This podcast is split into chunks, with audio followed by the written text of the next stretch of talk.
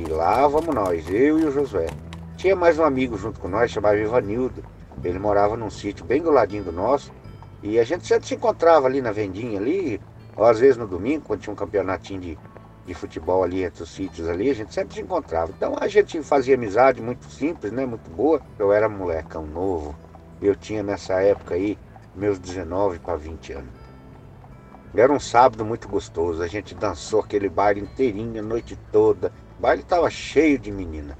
Era aquelas moças com aquelas belezas tão natural, mas enfim, a gente dançou aquele baile, a gente festejou a noite toda, era primavera, e na época da primavera, quando você via a florada do café, quando ela vinha forte, a gente se sentia tão feliz porque era uma.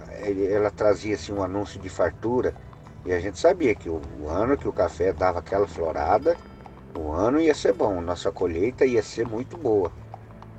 E nesse dia, nós indo, eu, Josué e Ivanildo, naquela estrada, cercada pelos pés de café, que naquela época passava quase de dois metros de altura, era uma qualidade de café que tinha muito grande, um café muito robusto.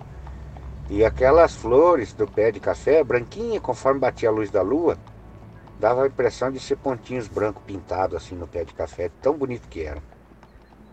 Chegou um certo momento, a gente descuidou um pouquinho da estrada, conversando e batendo papo e dando risada.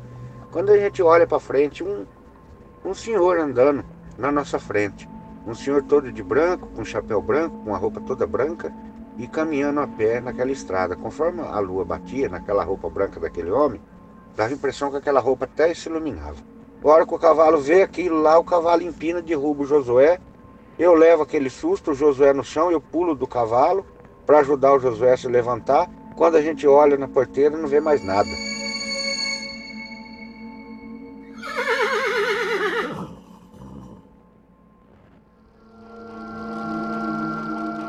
Você tem coragem de pegar essa carona? Vem comigo. A estrada é sobrenatural.